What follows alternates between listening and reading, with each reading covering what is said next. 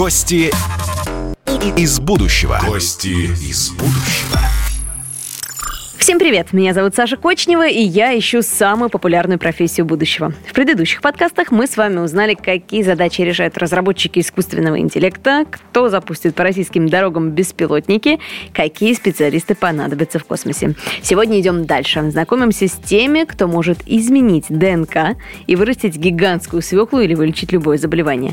Я сейчас говорю, конечно, о генетиках. В будущем они будут не просто изучать ДНК, а изменять его. Но пугаться не стоит, э, потому что в первую очередь это важно для медицины. В будущем генетики будут вычислять вероятность болезни и устранять ее на уровне ДНК. Я вам сейчас, конечно, рассказываю красиво, но я думаю, что наш сегодняшний гость сделает это еще интереснее и еще подробнее. У нас в гостях сегодня директор медико-генетического центра «Генотек» Валерий Ильинский. Валерий, здравствуйте. Добрый день.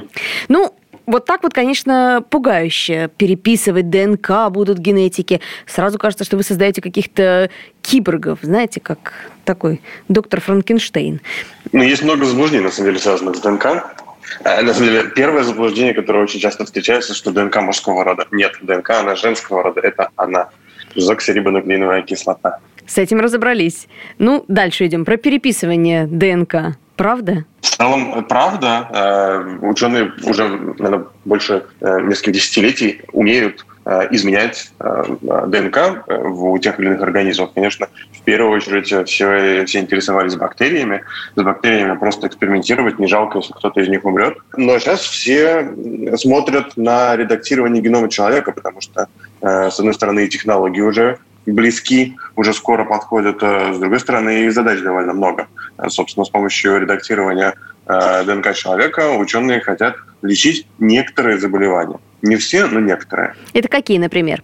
Ну, в первую очередь речь идет о наследственных заболеваниях, то есть тех заболеваниях, которые зависят только от генов и ни от чего больше. Ну, там, например, серповидно-клеточная анемия, муковисцидоз, некоторые другие вот такие редко встречающие заболевания, с одной стороны. С другой стороны, есть онкологические заболевания, Собственно, рак в большинстве случаев э, вызван мутациями в нашей ДНК. Но с помощью редактирования генома ученые надеются, что и для лечения рака тоже удастся многое сделать. Вы сейчас перечисляете болезни, которые не просто редкие, которые еще и плохо лечатся. То есть нет каких-то лекарств, которые бы совсем от них избавляли. Тот же муковисцидоз, например, он ну, на поддерживающей терапии может да, человек существовать какое-то время, но, тем не менее, в какой-то момент понадобится трансплантация. То есть я правильно понимаю, что это будет не лечение, а предотвращение муковисцидоза, правильно? Ну, или других болезней, которые вы там перечислили? Есть разные подходы, которые ученые предлагают. Э, иногда э, ученые предлагают лечить именно людей, у которых, э, которые уже родились, у которых это заболевание уже развилось, с помощью изменения генома их организмов, некоторых тканей в их организмах. Это один подход. Второй подход, конечно, это речь про э, профилактику, э, то есть э, про то, что в ходе, например, экстракорпорального плодотворения будут редактироваться эмбрионы, или, наоборот, они будут отбираться, что на самом деле уже сейчас происходит, для того, чтобы предотвратить рождение ребенка с заболеванием, чтобы дети у пар, у которых есть риск, рождались только здоровыми. Ох, как это красиво и страшно звучит. А с точки зрения медицинской этики, это нормально? Ох, много вопросов с точки зрения много. медицинской этики. Э, на самом деле, э, самый важный вопрос заключается в том, э, какие есть риски у технологии редактирования генома и насколько сильно на эти риски можно закрывать глаза или не закрывать глаза. Собственно, почему в первую очередь ученые говорят о лечении тех заболеваний, для которых сейчас либо нет терапии вообще никакой, либо там крайне неэффективно. Потому что э, нельзя отменить э, редактирование генома. Ну, если мы принимаем какую-то таблетку, и нам от нее плохо стало, мы перестали ее принимать, и, ну, скорее всего, через некоторое время э, ее продукты метаболизма э, выведутся из организма, и нам снова станет легче. В случае с редактированием генома такой э, отмены нет. Поэтому э, любой побочный эффект, он э, э, зачастую может угрожать жизни. Поэтому тут важно соизмерять очень сильно, э, очень серьезно взвешивать риски, которые может нести в себе редактирование генома, с одной стороны, и пользу, которую это редактирование даст конкретному человеку.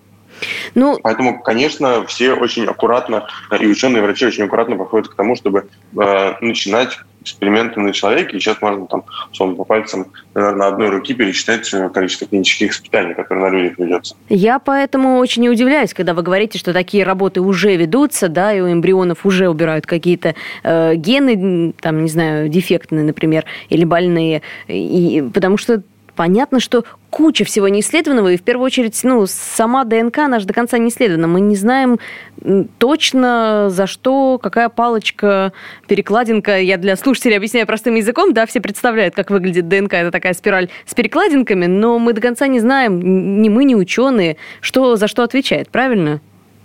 Ну, в отношении заболеваний э, мы знаем довольно много. По крайней мере, мы знаем больше 6 тысяч наследственных заболеваний – мы знаем, какие гены, э, нарушения в каких генах приводят к этим заболеваниям.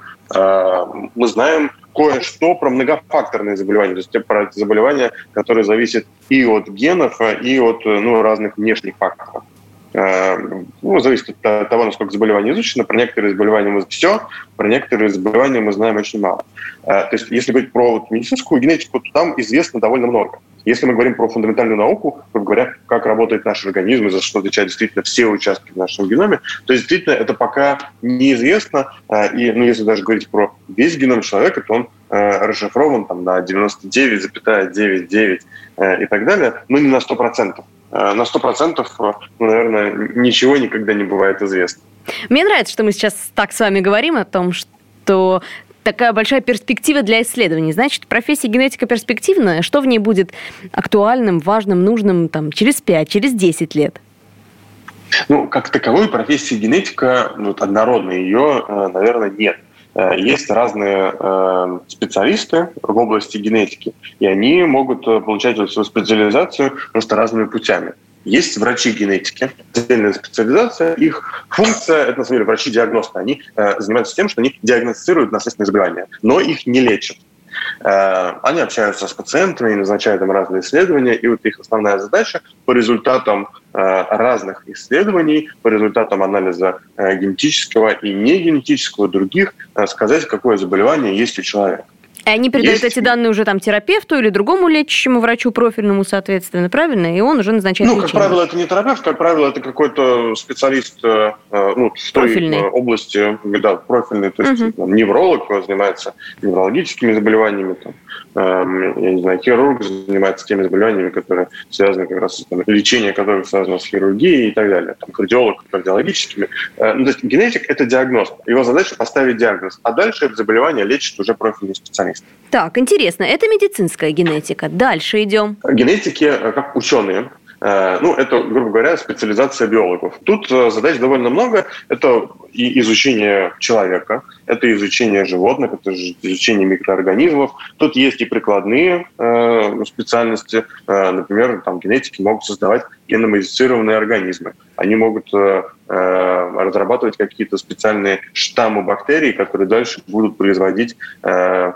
ну, разные полезные вещества, например, инсулин. А есть фундаментальные ученые, которые изучают функции генов, их э, роли, взаимосвязи и так далее. А кто выращивает геномодифицированную сою? Ну, выращивают ее, конечно, агрономы. Э, просто посадить э, растение, неважно, геномодифицированное или нет, это все-таки не задача генетиков. Задача генетиков – это понять, как именно должен быть устроен геном у, например, геномодифицированной сои, так, чтобы эта соя была ну, защищена от каких-то вредителей, так, чтобы ее не нужно было дополнительно обрабатывать пестицидами или какими-то другими веществами, которые могут негативно отражаться на здоровье потребителя. Вот знаете, что должно входить в задачи генетиков? Им нужно создавать правильный имидж своих геномодифицированных продуктов, потому что, ну, в представлении обывателя зачастую геномодифицированные продукты это, не знаю, картошка с глазами, э, какие-то нереально огромные помидоры или прочие ужастики, ну, знаете, как продукты из Чернобыля. А на самом деле ведь не этим занимаются генетики, когда какие-то меняют гены в, ну, допустим, овощах и фруктах, да, про которые мы сейчас говорили, там в чем задача главная состоит? Защитить, вот как вы говорите, от вредителей и болезней? Ну, смотрите, у э, любого растения есть, э, э могут быть э, разные вредители насекомые, которые эти растения поедают, или какие-то заболевания они дают растению с этим можно бороться двумя способами. Ну, первый способ очевидный, можно опрыскивать эти растения разными э, химикатами, химикатами, которые, собственно, э, убивают э, насекомых, убивают эти болезни, и таким образом растение растет. Ну, так, собственно, в большинстве случаев и делают. Есть второй подход, когда генетики подсаживают внутрь растения какой-то ген, который производит некоторый продукт, который с одной стороны безопасен для человека, а с другой стороны неприятен там, по вкусу или как-то еще для вредителя. В этом случае просто насекомое не будет есть э, такое растение. его уже не нужно обрабатывать, например, пестицидами. Это э, ну, более удобно, потому что меньше э, стоит вырастить, я не знаю, ту же самую картошку, ее не надо лишний раз обрабатывать, поэтому она будет стоить дешевле.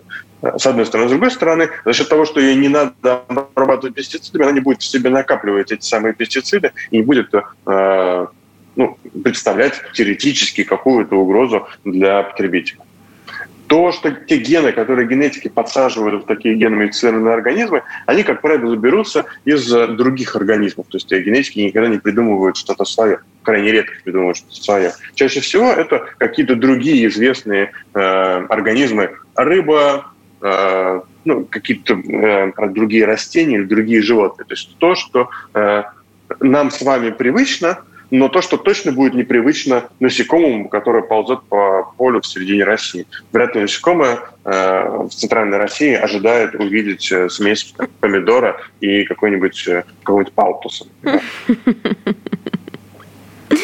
Я поняла. Мне нравится, что вы рассказываете про разные ниши, да, которые возможны в генетике, и значит, каждый может выбрать что-то свое. Если, например, у ученика. Ну, давайте сейчас поговорим про молодежь, которая выбирает, нащупывает свой путь.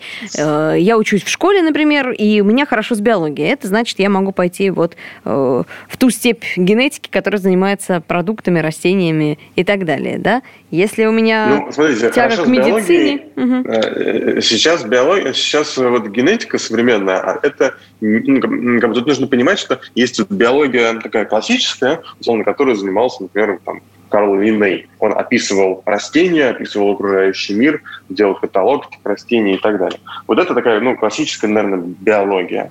А вот современная генетика – это уже в меньшей степени такая описательная биология. Это нечто на стыке химии, физики и математики.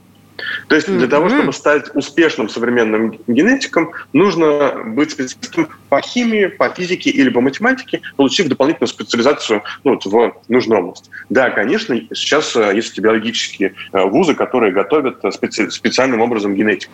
Но нужно понимать, что когда вы идете на специальность генетика в биологический, биологический вуз, у вас будет та же самая химия, физика и математика. Это, ну, собственно, без этого э, понять то, как устроен наш организм, фактически невозможно. Вы сейчас говорите про вузы. Я так понимаю, что во многих вузах уже можно найти специальность генетика, э, именно отдельно выделенную да, в такую категорию. Ну, как правило, вузы не выделяют, ну, бывает ситуация, например, в э, МГУ на биологическом факультете есть специализация генетика. Но далеко не все э, генетики действительно закончили биологический факультет МГУ по специализации генетика. Есть многие другие факультеты, которые готовят специалистов в области генетики, но просто под другими названиями. Ну, есть врачебная специализация врач-генетик, это первый и второй медицинский университеты. Есть э, похожие специализации, например, биофизик, биоинформатик, биоинженер, специалист по математическим методам в биологии. То есть э, много разных э, специальностей, которые находятся на стыке между биологией и смежными науками. Но это именно высшее образование, никакие не курсы, не самообразование, не, не знаю, не любительское, в общем, это дело. Это именно фундаментальная наука, правильно? Ну, я бы сказал, да, для того, чтобы э, действительно погрузиться в генетику, э, нужно обладать неким довольно большим багажом фундаментальных знаний. Э, не обязательно это знания в области биологии, это могут быть знания, э, ну, например, в области математики. Многие информатики, которые сейчас занимаются генетикой, это э, на самом деле э, успешные математики, которые применяют свои знания в области математики для решения э, генетических задач. Но э, вообще без каких-то предварительных знаний получить, пройти какие-то короткие курсы и стать генетиком вряд ли получится. Но для тех, кто уже в этом направлении движется, интересуется, выбирает, там, я не знаю, вуз или будущую специальность, какие-то рекомендации, с чего начать, куда посмотреть? Может быть, какие-то YouTube-каналы, Telegram-каналы, э, на что-то подписаться? Чем-то поинтересоваться посоветуете? В первую очередь нужно понять человеку, а что он хочет делать, что ему ближе. Потому что, ну вот, э, если смотреть на всю генетику, там есть э, большие ниши. Например, можно работать с людьми, лечить людей, и тогда это врач-генетик. Э, и тогда это там, медицинский. Можно э, любить там, химию, хотеть работать в лаборатории, э, делать что-то руками. И тогда это ну, либо там, биоинженер, либо это генетик, либо это э, химик, который специализируется на генетических, генетических технологиях. И третья группа – это там, обработка данных. Если человек любит программировать, любит обрабатывать данные, но хочет их не просто так обрабатывать, какие-то абстрактные данные, а применительно к генетике, то это биоинформатика. Вот для, э, если человек выберет одно из этих трех направлений, то дальше там, стратегия его действий будет понятна. Ну, грубо говоря, в первом случае нужно сначала получить общее медицинское образование, а потом специализацию по генетике. Во втором случае нужно сразу идти заниматься э, там, химией и биологией. Э, и тут э, ну, выбор вузов на самом деле не так уж и велик. Это МГУ, МФТИ московский, отчасти Тимурский университет и Новосибирский университет. И, наверное, это и все. И если человек хочет заниматься э, ну, вычислительной биологией, биоинформатикой, то тут э, простор довольно большой. То есть если человек умеет хорошо программировать, знает хорошо алгоритмы, понимает математику, то э, есть специальные школы, которые готовят из программистов биоинформатиков. Угу. То есть я могу школы... быть уже состоявшимся специалистом-программистом, даже не обязательно школьного или студенческого возраста, да? Для взрослых людей, получается, тоже это подходит, этот вариант? Да, переквалифицироваться из там, математика, из программиста в биоинформатика вполне можно, по этому пути прошли довольно многие, э, на самом деле довольно мало э, специалистов в области биоинформатики изначально получили образование в области биоинформатики. Большинство современных биоинформатиков – это специалисты, которые получали до этого какое-то другое фундаментальное образование. И можно, там, и отучившись, получить там, подготовку, пройти курсы, э, чтобы понимать, какие задачи математически актуальны для генетики. Для того, чтобы просто понимать контекст тех задач, которым человек уже научился и там, решал многие года. Валерий, у меня последний вопрос. Мы уже разобрались, что специальностей, вариантов э, трудоустройства в области генетики полным-полно средний уровень зарплаты. Я понимаю, что будет отличаться зарплата медицинского специалиста и э, про программиста, там, э, специалиста информатика, но какой-то средний уровень можете назвать? Ну, я бы сказал, что среднего уровня нет, потому что очень сильно отличается работа в разных городах, в разных там, компаниях или в академических институтах. Э, там, академические институты, как правило, имеют меньше финансирования, там, чем частные компании, например. И поэтому, э, ну, условно, там, зарплата научного сотрудника академического э, института может быть э, там, 40-50 тысяч. Ну, может быть, существенно выше, если действительно человек работает в какой-то топовой лаборатории над актуальной темой и там, получает какие-то гранты. Если человек работает в коммерческой компании, ну, то, наверное, зарплаты там, находятся для младших сотрудников на уровне 100 тысяч э, и уходят на самом деле в бесконечность. Врачи генетики – это э, довольно высокооплачиваемые специалисты, их дефицит, их мало. Э, учиться на врача генетика довольно долго, э, и сейчас врачи генетики получают довольно высокие зарплаты по сравнению с другими врачами. Но это звучит все ужасно, да. Это звучит все ужасно перспективно. Я за этот разговор очень благодарю Валерия Ильинского. Он директор медико-генетического центра «Генотек». Он был сегодня у нас в гостях, и мы говорили о профессии генетик. В следующем выпуске нашего подкаста мы шагнем еще дальше, и мы узнаем, как называется профессия человека, который производит искусственное мясо, и насколько оно похоже на то, что мы привыкли есть. Это подкаст «Гости из будущего». Ждите наш следующий выпуск. Гости из будущего. Гости из будущего.